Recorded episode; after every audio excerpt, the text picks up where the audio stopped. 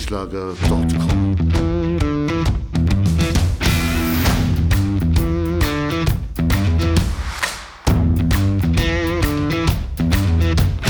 Energie für Körper und Geist. Der Podcast für dich und andere Menschen, die mehr aus ihrem Leben machen wollen. Hier geht es darum, das Beste aus dir herauszuholen. Aus deinem Körper, deiner mentalen Stärke, deiner Ernährung und deinem Lifestyle. Und jetzt viel Spaß mit deinem Gastgeber, Erich Frischenschlager.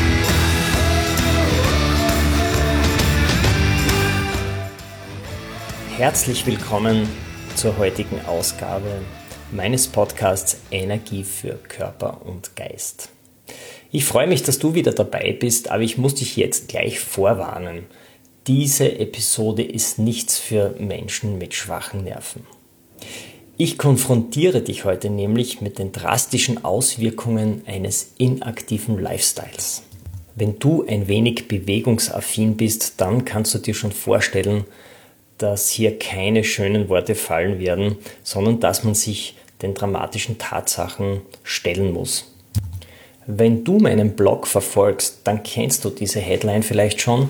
Elf Fakten, warum ein inaktiver Lifestyle krank macht. Das war nämlich mein allererster Blogartikel, den ich im Jänner 2019 veröffentlicht habe. Ja, ich habe den Artikel jetzt einen Relaunch unterzogen, weil das Thema nämlich irrsinnig wichtig ist. Immer wieder werden wir gewarnt von den verschiedensten Risikofaktoren, die unsere Gesundheit negativ beeinflussen. Aber nur Ganz selten erfährt man, dass das dauerhafte Sitzen oder unser sitzender Lebensstil eigentlich auch ganz, ganz schlecht für unseren Körper, aber auch für unser Gehirn ist. Die Tatsache ist, langes Sitzen und ein inaktiver Lifestyle zählen zu den schlimmsten Krankmachern in unserer Gesellschaft. Wir sitzen im Auto, wir sitzen beim Essen, wir sitzen eigentlich bei jeder freien Minute und immer mehr von uns arbeiten vom Schreibtisch aus und auch hier wird jeden Tag gesessen. Noch nie hat sich der Mensch so wenig bewegt wie heute. Unsere Vorfahren sind ja im Schnitt noch 20 Kilometer am Tag gegangen und heute kommen wir im Schnitt auf maximal einen Kilometer. Das sind 1500 Schritte. Wenn wir uns das Problem von der Evolution her ansehen, dann ist es ganz klar geregelt. Wir blicken auf eine Entwicklung zurück von etwa viereinhalb Millionen Jahren. Wenn unsere Vorfahren sich nicht bewegt hätten, und wir sprechen hier von 20 Kilometern pro Tag und mehr, dann hätte unsere Spezies nicht überlebt. Als Nomaden mussten wir mit den Jahreszeiten immer wieder in wärmere Gefilde wechseln, also zu Fuß gehen. Wir mussten jagen, wir mussten Nahrung sammeln, Schlichtweg Bewegung war unser ständiger Begleiter. Und immer wenn wir uns bewegt haben, dann mussten wir auch extrem aufmerksam sein. Aufmerksam, weil wir umgeben waren von Gefahren. Wir mussten auf der Hut sein vor fremden Stämmen, vor wilden Tieren. Wir mussten uns die Wege merken. Wir mussten zusehen, dass wir, wenn es dunkel wird, wieder in einem sicheren Unterschlupf sind und vieles mehr. Und so ist unser Körper heute noch konditioniert. Das heißt, wir können den Umkehreffekt nutzen. Immer wenn wir uns bewegen, sind wir auch konzentrierter. In den Kognitionswissenschaften ist das längst mit unzähligen Studien bewiesen. Aber das ist nicht unser Thema heute. Ich möchte dich heute sensibilisieren auf die negativen Folgen eines sitzenden und inaktiven Lebensstils. Der ist ja noch ein sehr junges Problem der hat sich erst nach dem Zweiten Weltkrieg, also so in der Mitte oder ab der Mitte des letzten Jahrhunderts, so langsam zu entwickeln begonnen. Das heißt, verglichen mit unserer 4,5 Millionen Jahre Entwicklungsgeschichte ist es ja wirklich ein sehr, sehr junges Problem, das wir haben. Und dennoch zeigt unser Körper massive Folgeerscheinungen, wenn wir uns zu wenig bewegen. In Österreich aber auch in den anderen mitteleuropäischen Ländern sitzen wir im Durchschnitt sieben Stunden am Tag. Aber wenn wir vom Schreibtisch aus arbeiten, sogar 9,6 Stunden. Die Folgeerkrankungen, die dieses Leben mit sich bringt, sind inzwischen höher als bei Raucherinnen. Es gibt hier eine sehr bekannte Aussage von Dr. Ayman Lee, der in der Harvard School of Public Health referiert. Er sagt, Rauchen verursacht weltweit etwa 5 Millionen Tote pro Jahr. Das sind etwas weniger als die 5,3 Millionen, die wegen zu wenig Bewegung jährlich sterben. Das heißt, wir haben ein echtes Problem. Ich habe ein wenig recherchiert, bin der Sache auf den Grund gegangen und habe mir genauer angesehen, was genau passiert, wenn wir uns zu wenig bewegen und habe einige Fakten gesammelt. Wenn du jetzt schwache Nerven hast, dann solltest du diesen Podcast nicht hören, aber es ist auch kein Grund, in Panik zu verfallen deswegen, denn wir können immer Abhilfe schaffen. Es gibt ein Rezept gegen diese Degenerationen, nämlich Bewegungstraining. Wie das genau geht und wie das geplant wird, das erfährst du in anderen Artikeln. Schau dir einfach meine Podcast-Themen an, da findest du bestimmt was.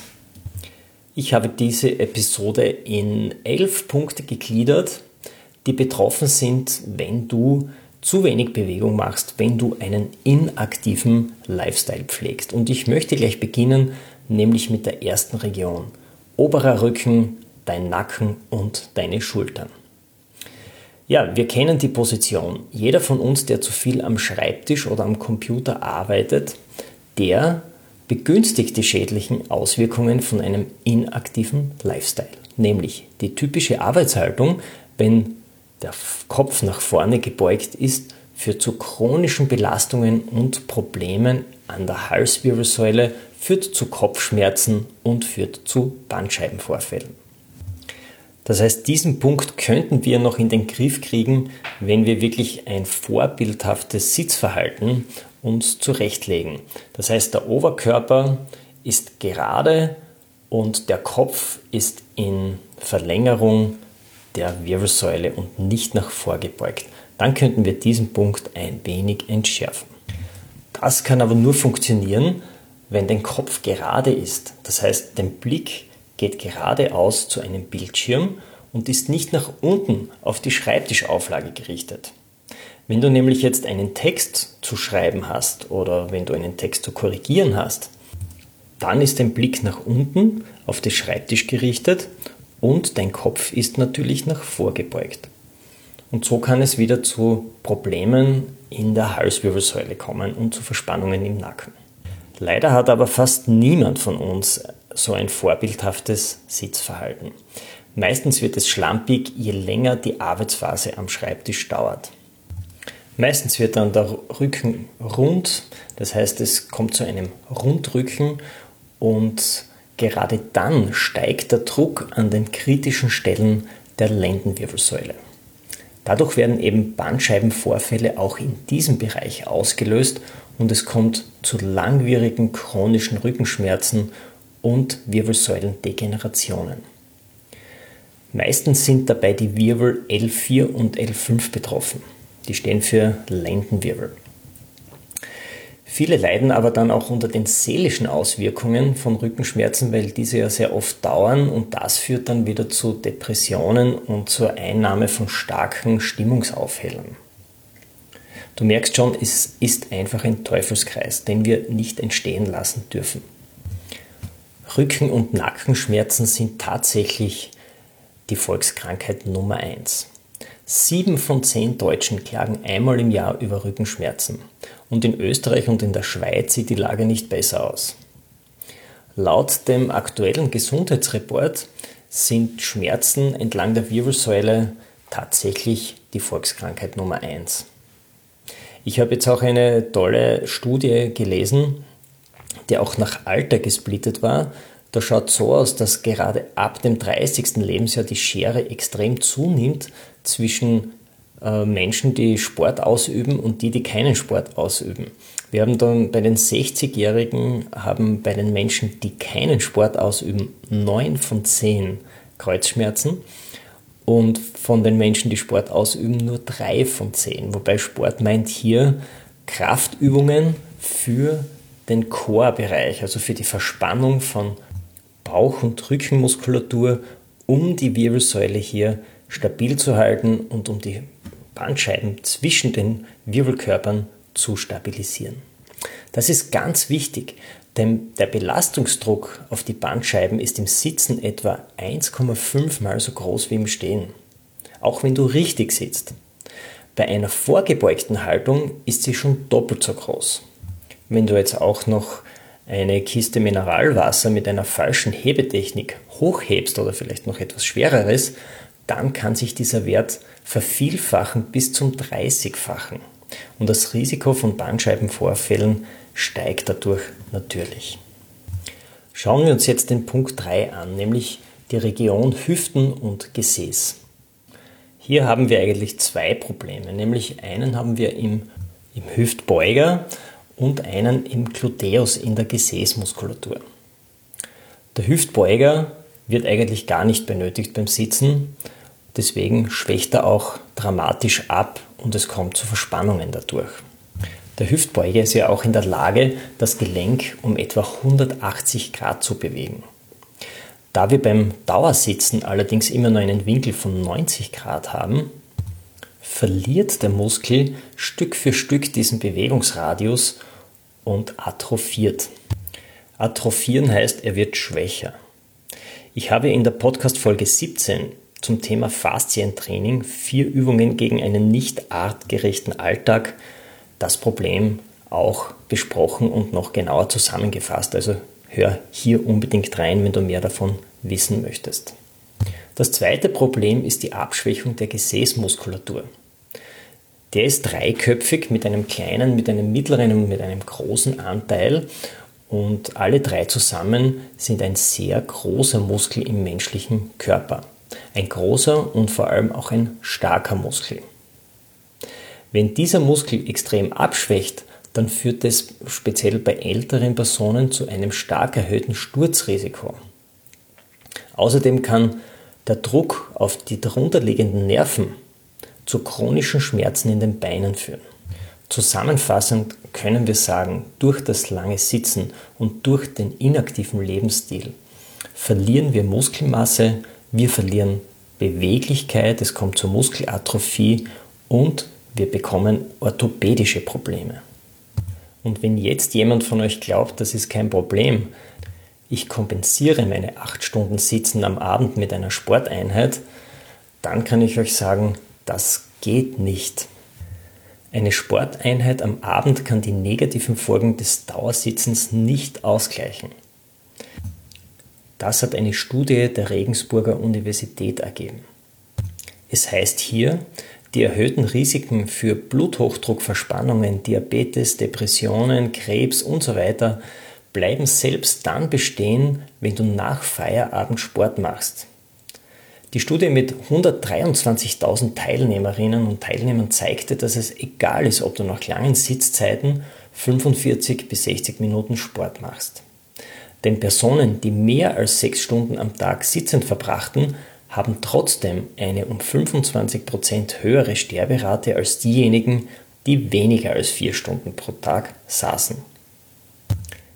In Summe kann man sagen, Sport- und Bewegungseinheiten sind schon wichtig, aber noch wichtiger ist, dass du die langen Sitzphasen unterbrichst. Sehen wir uns jetzt noch den Punkt 4 an, die Bauchmuskulatur. Die gehört ja auch zum oberen Stützapparat dazu und auch diese tendiert bei einer sitzenden Lebensweise zur Abschwächung, obwohl wir sie eigentlich brauchen würden. Wenn wir nämlich richtig aufrecht sitzen, dann beinhaltet das, dass Bauchmuskulatur und Rückenmuskulatur die Wirbelsäule gerade halten. Das heißt, alle Muskeln im Chorbereich, das ist die Bauchmuskulatur, die Rückenmuskulatur und so weiter, die arbeiten. Da bei den meisten Menschen und speziell auch bei Kindern diese Muskelgruppen aber nicht so gut entwickelt sind und diese aber viel sitzen, dann führt das zu einer sehr schlechten Sitzhaltung, weil die Menschen in sich zusammenfallen, weil die Bauchmuskeln zum Beispiel zu schwach sind. Das heißt, wenn du viel sitzt, müsstest du deine Chormuskulatur stärken, damit du möglichst lange eine sehr orthopädisch gute Sitzhaltung einnehmen kannst. Wir sehen das auch beim Training von Sportlern, die Eisport machen, das heißt, die äh, Wettkampf-Videospiele betreiben, die ja auch sehr viel sitzen, die trainieren richtig ihren Chorbereich, damit sie möglichst lange konzentriert hier am Joystick gamen können. Leider sind bei Vielsitzern auch muskuläre Disbalancen immer wieder eine Reaktion auf ihren Lebensstil. Das heißt, im Chorbereich ist eine Muskelgruppe schwächer als die andere. Wenn jetzt zum Beispiel die Rückenmuskulatur stärker ist als die Bauchmuskulatur, dann wird deine Wirbelsäule in ein Hohlkreuz gezogen. Umgekehrt, wenn der Bauchmuskel stärker ist als die Rückenmuskulatur, dann entsteht ein Rundrücken. Beide Haltungen sind schlecht auf Dauer. Deswegen vergiss beim Training auf keine der Chormuskelgruppen mit dem Ziel einer muskulären Balance. Sehen wir uns jetzt Punkt 5 an, die Knochen. Du ahnst es schon. Die Qualität der Muskeln ist immer mit der Qualität der Knochen verbunden. Das haben wir schon einmal in einer anderen Episode besprochen. Das heißt, wenn du viel Muskulatur hast und eine hohe Qualität der Muskulatur, dann hast du euch eine gute Knochenqualität. Jetzt haben wir aber schon festgestellt, dass bei einem inaktiven Lifestyle die Muskelmasse abschwächt, sogar atrophiert. Ja, das kann nur den Schluss zulassen, dass auch die Knochen schwächer werden. Und so ist es auch. Ein chronischer Bewegungsmangel und ein Mangel an muskulären Impacts lässt die Knochen brüchig werden. Diese verminderte Knochendichte kann bis zur Osteoporose führen im Alter. Davon sind vor allem ältere Damen betroffen. Das ist deswegen ganz schlimm, weil dieser Prozess nicht mehr reversibel ist. Das heißt, man kann die Knochendichte nicht mehr aufbauen. Im schlimmsten Fall brechen die Knochen bei den kleinsten Belastungen oder die knöcherne Struktur löst sich überhaupt auf. Krafttraining ist bei einem inaktiven Lebensstil ein Muss, sonst bekommst du später sicher Probleme. Ich habe zwei Podcast-Folgen gestaltet und zwei Artikel dazu gemacht, die ich dir unbedingt empfehlen möchte. Das sind die Folgen 11 und 12 mit dem Titel Die Big Six, die besten Fitnessübungen für deine Athletik. Ich habe die Übungen auf zwei Teile aufgeteilt, weil sie relativ umfangreich beschrieben sind und mit denen kannst du deine Knochendichte und auch deine Muskelqualität auf einem hohen Niveau halten. Kommen wir jetzt zu Punkt 6, dem Stoffwechsel. Hier haben wir vor allem zwei Probleme, nämlich die Zunahme des Blutdrucks nämlich den Bluthochdruck und die weltweite rasante Entwicklung von Diabetes 2. Ärzte sprechen von einer Pandemie. Du kennst Diabetes 2 vielleicht auch unter dem Titel Altersdiabetes, nur sind inzwischen nicht nur alte Menschen betroffen, sondern auch Kinder in der Schule. Aber was ist eigentlich Diabetes 2?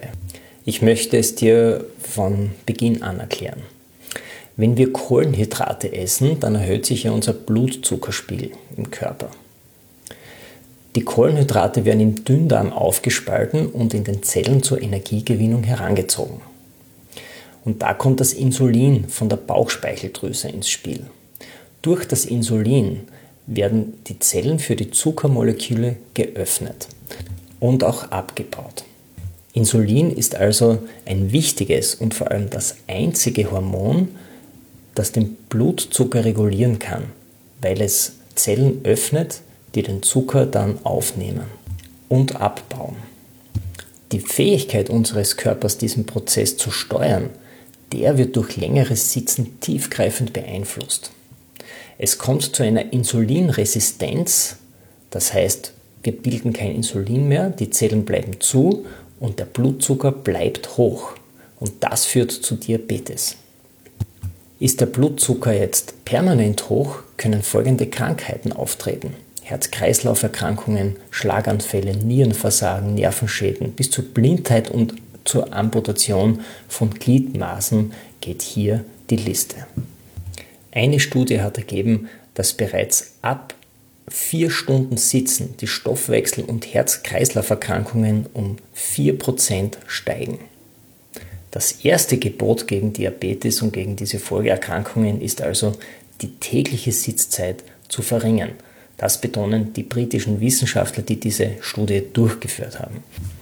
Wichtiger als Prophylaxe ist es, statt regelmäßig jetzt Sport zu betreiben, sogar die Sitzzeiten zu unterbrechen und sich einfach mehr zwischendurch zu bewegen. Wir kommen zum nächsten Punkt, zum siebten, unsere Lungen. Die Lungenkapazität ist das entscheidende Kriterium, um die Qualität unserer Lungen zu messen und zu beschreiben.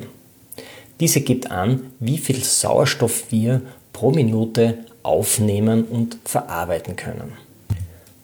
Das Sitzen an einem Schreibtisch mit gekrümmten Schultern und einer abgerundeten Wirbelsäule führt zu einer erheblichen Verringerung dieser Lungenkapazität.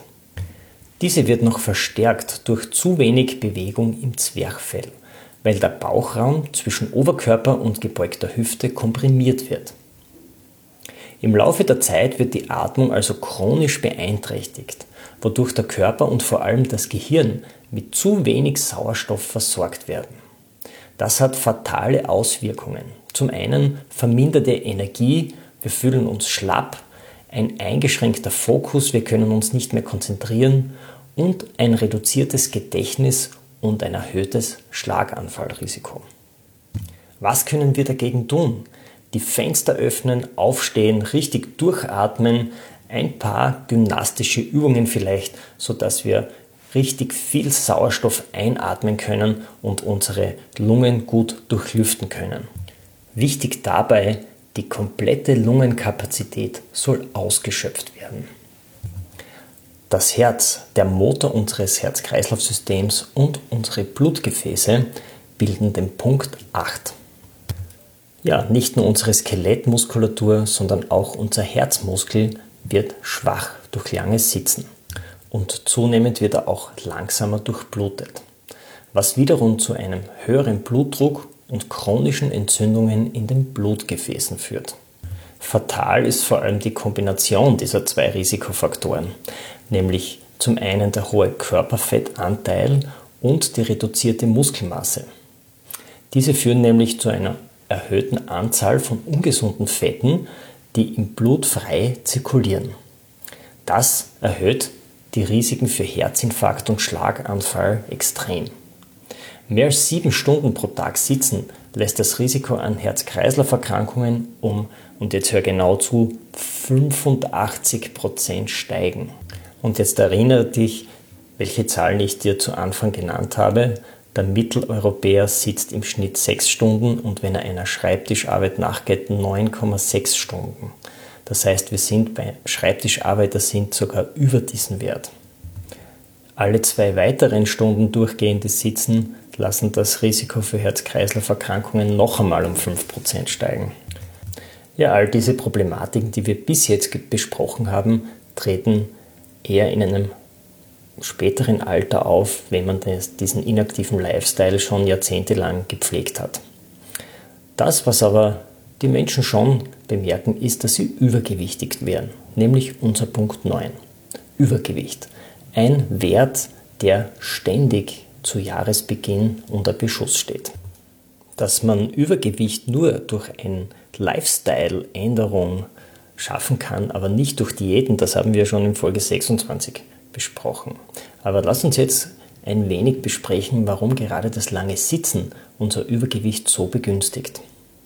Die Hormone Dopamin und Leptin sind beides wichtige Hormone bei der Regulierung von Hunger und Sättigung. Je mehr du dich bewegst, desto besser kannst du diese beiden Hormone produzieren. Je weniger du dich aber bewegst und je mehr du sitzt, desto weniger regulieren die Hormone Dopamin und Leptin dein Sättigungsgefühl. Die Folge ist Gewichtszunahme. Du musst wissen, sobald du dich hinsetzt, verbrennst du nur mehr eine Kilokalorie pro Minute und die Muskelaktivität in deinen Beinen sinkt auf Null.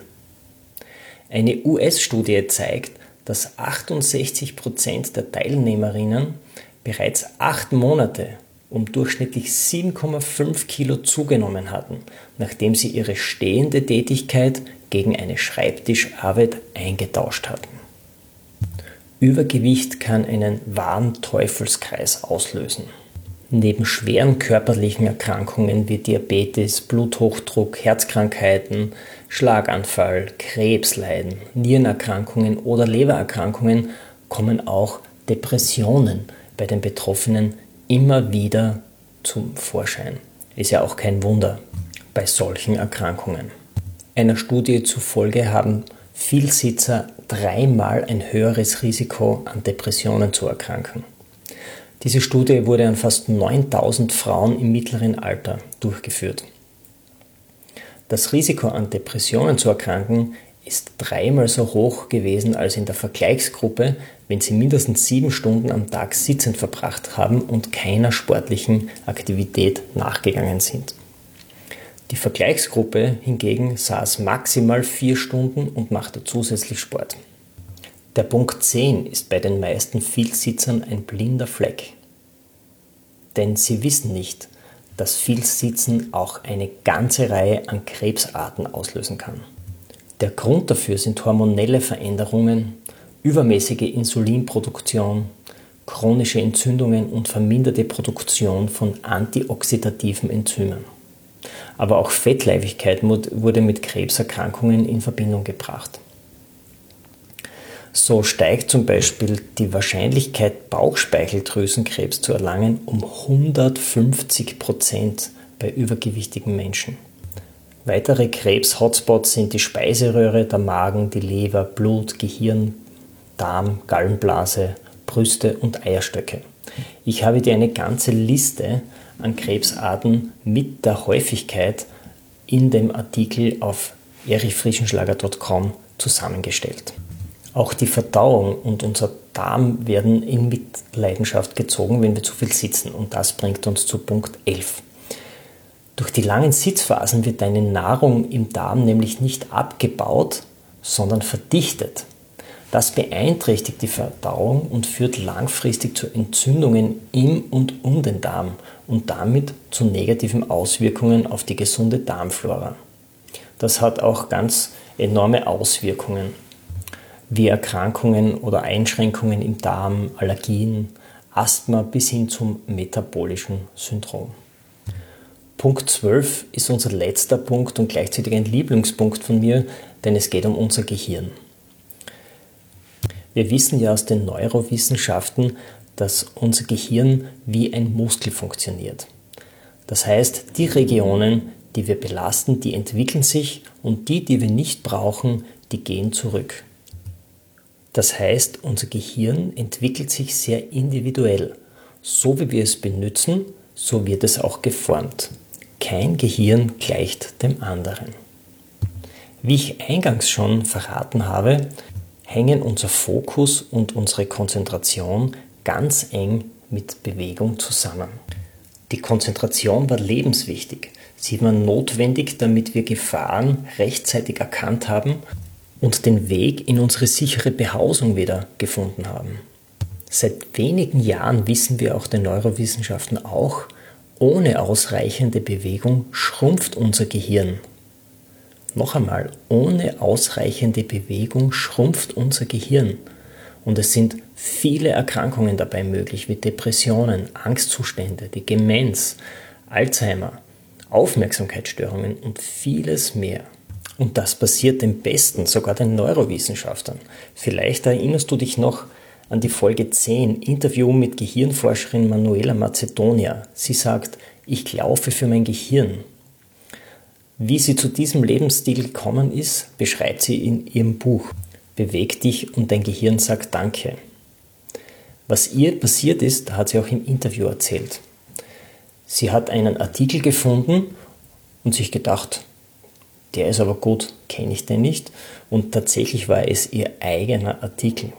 Also scheinbar war sie so viel äh, mit der Arbeit beschäftigt und ist so viel gesessen, dass sie sich an ihren eigenen Artikel nicht mehr erinnern konnte. Und da beschloss sie, sich mehr zu bewegen, damit ihr das nicht mehr passiert. Und das solltest du genauso machen. Wenn du diese elf fatalen Folgen von Bewegungsmangel und einem zu inaktiven Lifestyle vermeiden möchtest, dann schnüre dir heute noch deine Laufschuhe und geh eine Runde joggen oder einfach spazieren.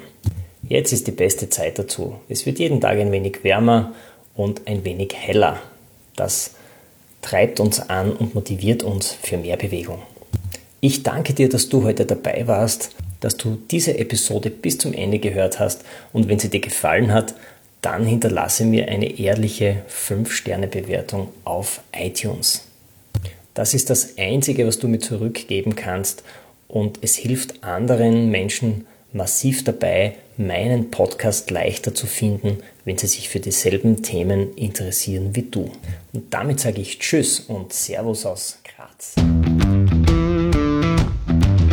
erichfrischenschlager.com